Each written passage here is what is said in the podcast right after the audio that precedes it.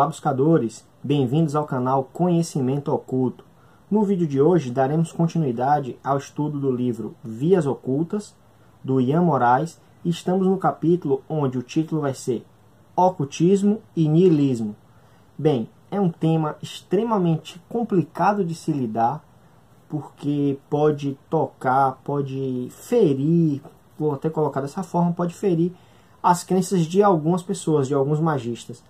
Mas é um tema que precisa ser abordado porque senão acaba se tornando, eu não diria nem que seria uma doença, mas um defeito muito grande na prática né, de um magista. Sabemos que existe vertentes dentro do, do estudo da magia. A gente pode seguir caminhos da mão esquerda, caminhos da mão direita, o pilar do meio, uns dizem que é o dedo do meio, né?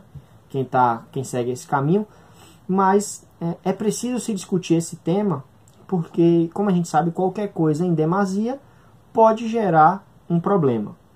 Então, como eu falei, nesse vídeo a gente vai abordar um tema que é um pouco espinhoso, que pode incomodar alguns ocultistas, por quebrar a pedra angular do seu sistema mágico e de crenças. Antes de tudo, alerto que o objetivo do vídeo é discutir com o intuito de auxiliar os jovens buscadores a se libertar de todas as formas de amarras e crenças limitantes. Então aqui no vídeo a gente não tem o intuito de ofender ninguém, nem de colocar em xeque a, a, a crença de ninguém. Mas temos a finalidade de discutir esse tema a fim de auxiliar as pessoas que estão adentrando este mundo agora, ao mundo do ocultismo, ao mundo do esoterismo, ao mundo da magia. Uma coisa irônica de discutir com as pessoas os mais diversos assuntos é quando percebemos que há ainda quem defenda posições filosóficas sobre coisas que já foram refutadas desde quando o homem anda para frente. Então é complicado a gente questionar é, essas coisas porque já antes da gente do homem ser homem já já, já tinham sido validadas, né? Tem algumas coisas que, que são assim, por exemplo, a realidade em alguns em vários aspectos que a gente vai discutir mais à frente. Então algumas afirmações ocultistas como faz o que tu queres e nada é verdadeiro, tudo é permitido, são usualmente utilizados né, por alguns praticantes que utilizam apenas uma interpretação grosseira dos mesmos para defender uma posição que nega a existência de sentidos universais a algumas coisas. Então tem muita gente em vários movimentos, não vou citar esses movimentos, mas que se utiliza desses, desses dizeres, dessas afirmações que a gente sabe que vem do, da Telema, vem de Aleister Crowley, vem do livro da lei, para realmente fazer o que a pessoa quer.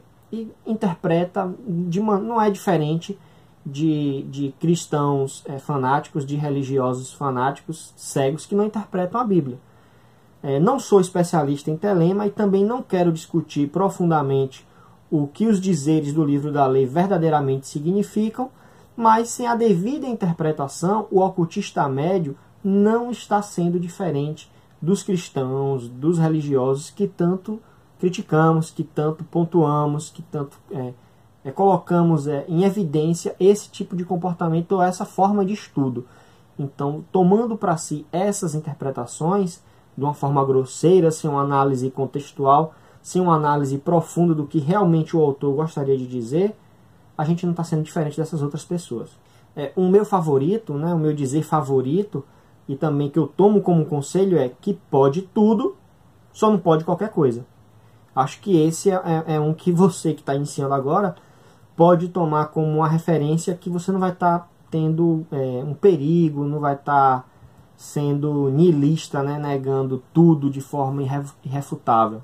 Então, é a defesa da supremacia da verdade individual, ou seja, o pressuposto de que não existe nenhum valor ou fato que funcione da mesma forma para todas as pessoas. Então, adotando essa postura, a gente na verdade está assumindo é, um conceito que diz que só o que existe é o que eu acredito, é o que eu entendo como realidade, o que as outras pessoas entendem como realidade não existem, porque tudo é baseado no que eu creio, no que eu tomo como verdade. E as coisas não funcionam bem assim. Eu até comentei no, no outro vídeo que as verdades elas são individuais, né? Os caminhos eles são individuais. Mas a gente não pode negar que existe é, conceitos que existem, é, coisas que são irrefutáveis, são universais.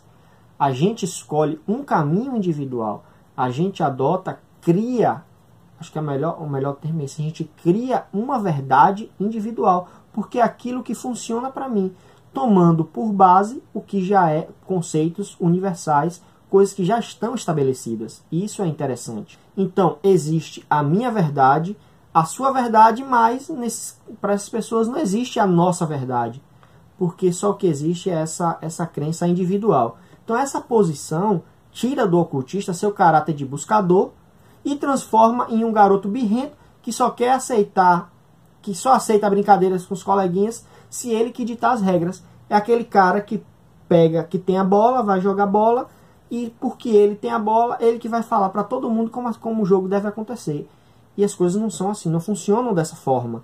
Afirmar que tudo está subordinado aos paradigmas individuais é tornar inócuo o próprio papel libertador da magia. Do que afinal você precisa libertar sua mente, seja seja lá o que for que ela acreditar, estará certo e ponto final. Então a gente tem que se questionar em relação a isso. Se a gente assume essa postura, se a gente adota esse conceito de uma forma assim tão, tão extremista, estaremos limitando os potenciais que a magia pode nos proporcionar, pode nos trazer.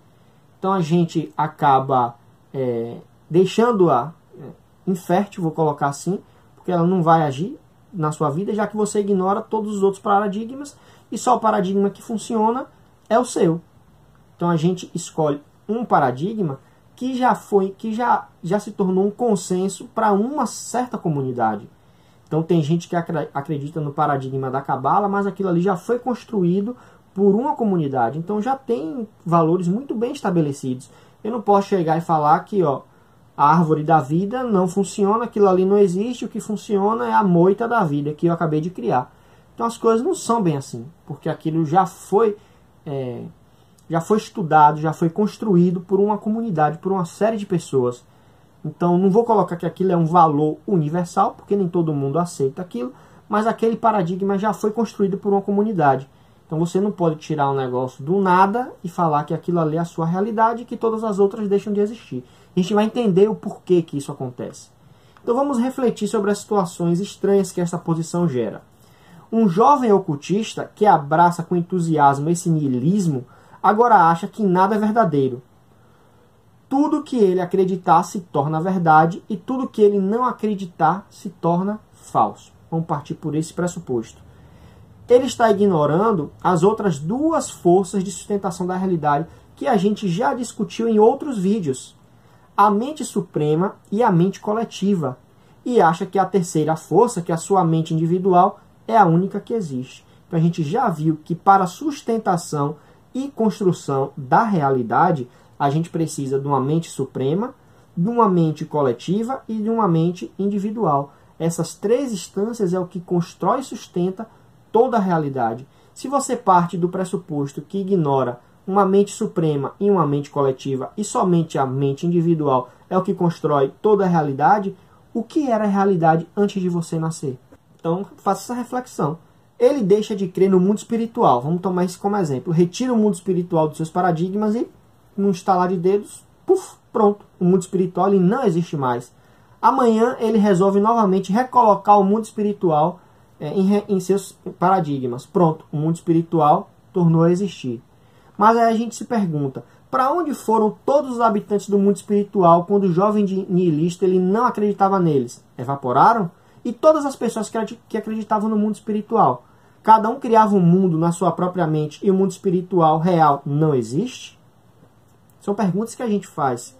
Então o ocultista, ele é um buscador. Ele sabe que no âmbito da sua mente, muita coisa pode ser moldada. Então, porque, como a gente já viu, um dos três fatores de criação e sustentação da realidade é a mente individual. E a mente individual, ela tem esse poder de alterar, de modificar, de construir a realidade à nossa volta. Sua mente pode torcer a realidade consensual criada pela mente coletiva em busca da onipotência da mente suprema, mas ela ainda está presa a esta realidade e às leis que regem essa realidade. Porque muitos ocultistas tomam a Tábua de Esmeralda e o livro que mais difundiu a Tábua de Esmeralda, que tem na, na Tábua de Esmeralda, o Caibalion, como verdades, como leis universais. Muitos colocam dessa forma, como leis universais. Insere aquilo em seu paradigma independentemente do seu, da sua crença matriz, da sua crença base.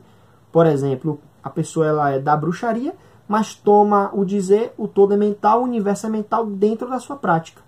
Ou o cara é mago do caos e toma o dizer, o todo é mental, o universo é mental dentro do seu paradigma. Sabendo ele que isso vem do hermetismo, que não é um sistema mágico, mas um sistema filosófico.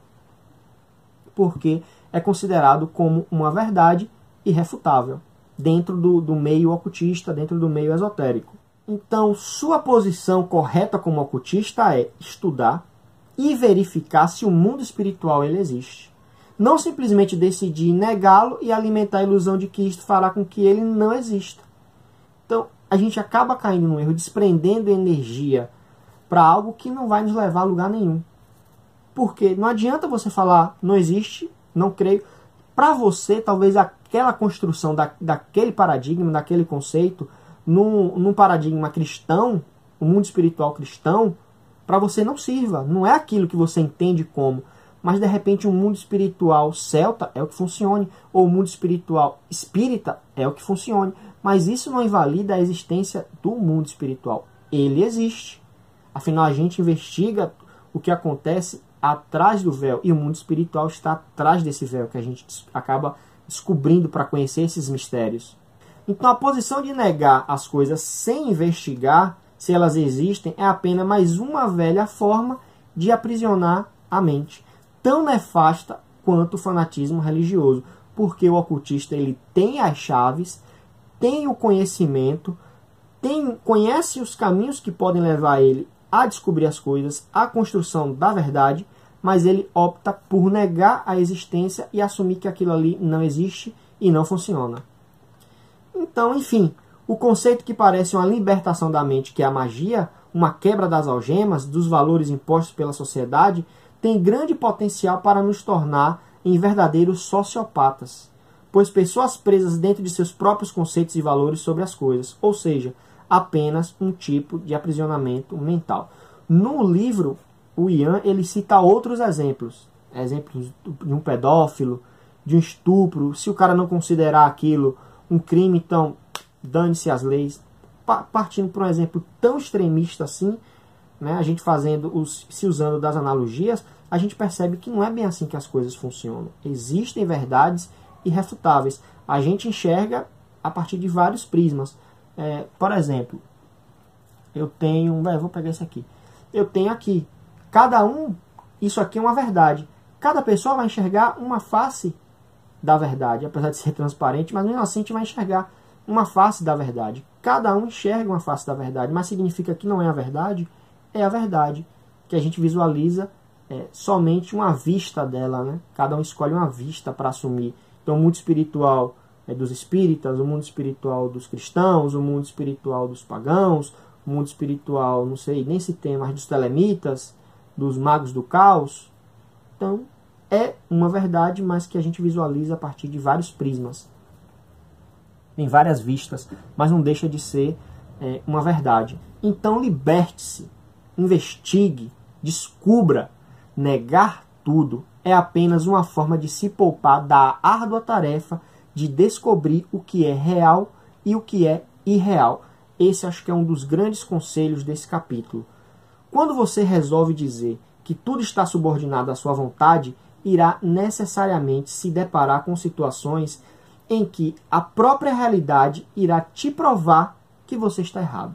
E ela não escolhe se vai ser é, um caminho para o amor ou um caminho da dor, mas ela vai te provar que você está errado. As coisas não funcionam exatamente como a gente quer. A gente tem o poder de mudar muita coisa, sim. A magia é um caminho para fazer essas alterações, sim. Mas a gente não pode mudar tudo. Não posso mudar o formato da Terra. A Terra não pode se tornar plana só porque eu quero que ela seja plana. As coisas não funcionam dessa forma.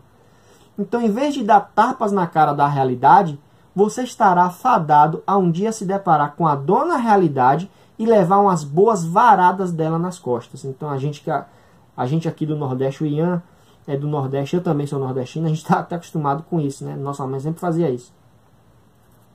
No seu pessoal aí do resto do Brasil, mas ela não é, a realidade ela não é boazinha, não é, nem sempre ela vai nos ensinar pelo amor, normalmente nos ensina pela dor, que é por onde a gente realmente consegue aprender alguma coisa. Então, espero que vocês tenham entendido, não tenham interesse em ofender nenhuma crença, nenhum sistema, apenas alertar que o niilismo ele é extremamente perigoso. A gente precisa é, aceitar essa investigação, nem que você não tome como verdade, mas você se dá o trabalho de pesquisar, de investigar, de averiguar se aquilo realmente convém ou não, se existe uma outra forma de enxergar aquilo, é importante. E eu digo isso porque quem, quem já está no meio e, e é, viaja, procura, busca as informações aí né, nas comunidades, nos grupos de Facebook, por exemplo, sabe que existem pessoas que são extremamente nihilistas ignoram as verdades, ignoram que as outras pessoas também pensam, as outras crenças, e isso é extremamente perigoso para alguém que está buscando a verdade, que está buscando o autoconhecimento, que está buscando o conhecimento, porque a magia é um estudo interior, mas a gente precisa entender o exterior. Mais um dizer do, do, da tábua de esmeralda do caibalho. O que está em cima é como o que está embaixo. E por analogia a gente tem isso. Tudo que acontece aqui fora, tudo que é construído aqui fora na parte externa, acontece também no interno. E a gente precisa entender isso para nos conhecer. Senão o trabalho fica muito mais complicado se a gente não, não toma, não conhece, não descobre essas leis universais, essas verdades irrefutáveis. E ser niilista é ignorar tudo e negar só o que convém, que a gente aceita e acha que é legal para a gente, é perigoso, é tóxico. Tome cuidado, reflita, pense e o vídeo é para te ajudar. Não estou aqui para criticar, tá bom? Luz na sua jornada. Não esqueça de curtir o vídeo, se inscrever no canal, compartilhar com outros colegas que também estão buscando. E para os que caíram aqui e estão assistindo o vídeo pela primeira vez, é um vídeo de estudo de um livro. Recomendo que você baixe, se puder, compra no Clube de Autores, porque ajuda o autor, ajuda a comunidade a continuar produzindo conteúdo para a gente. A comunidade brasileira é muito carente é, nessa temática ocultista em vários aspectos. Então, auxilie os criadores de conteúdo, ajude os criadores de conteúdo, tá bom? Luz na sua jornada e até o próximo vídeo. Até mais!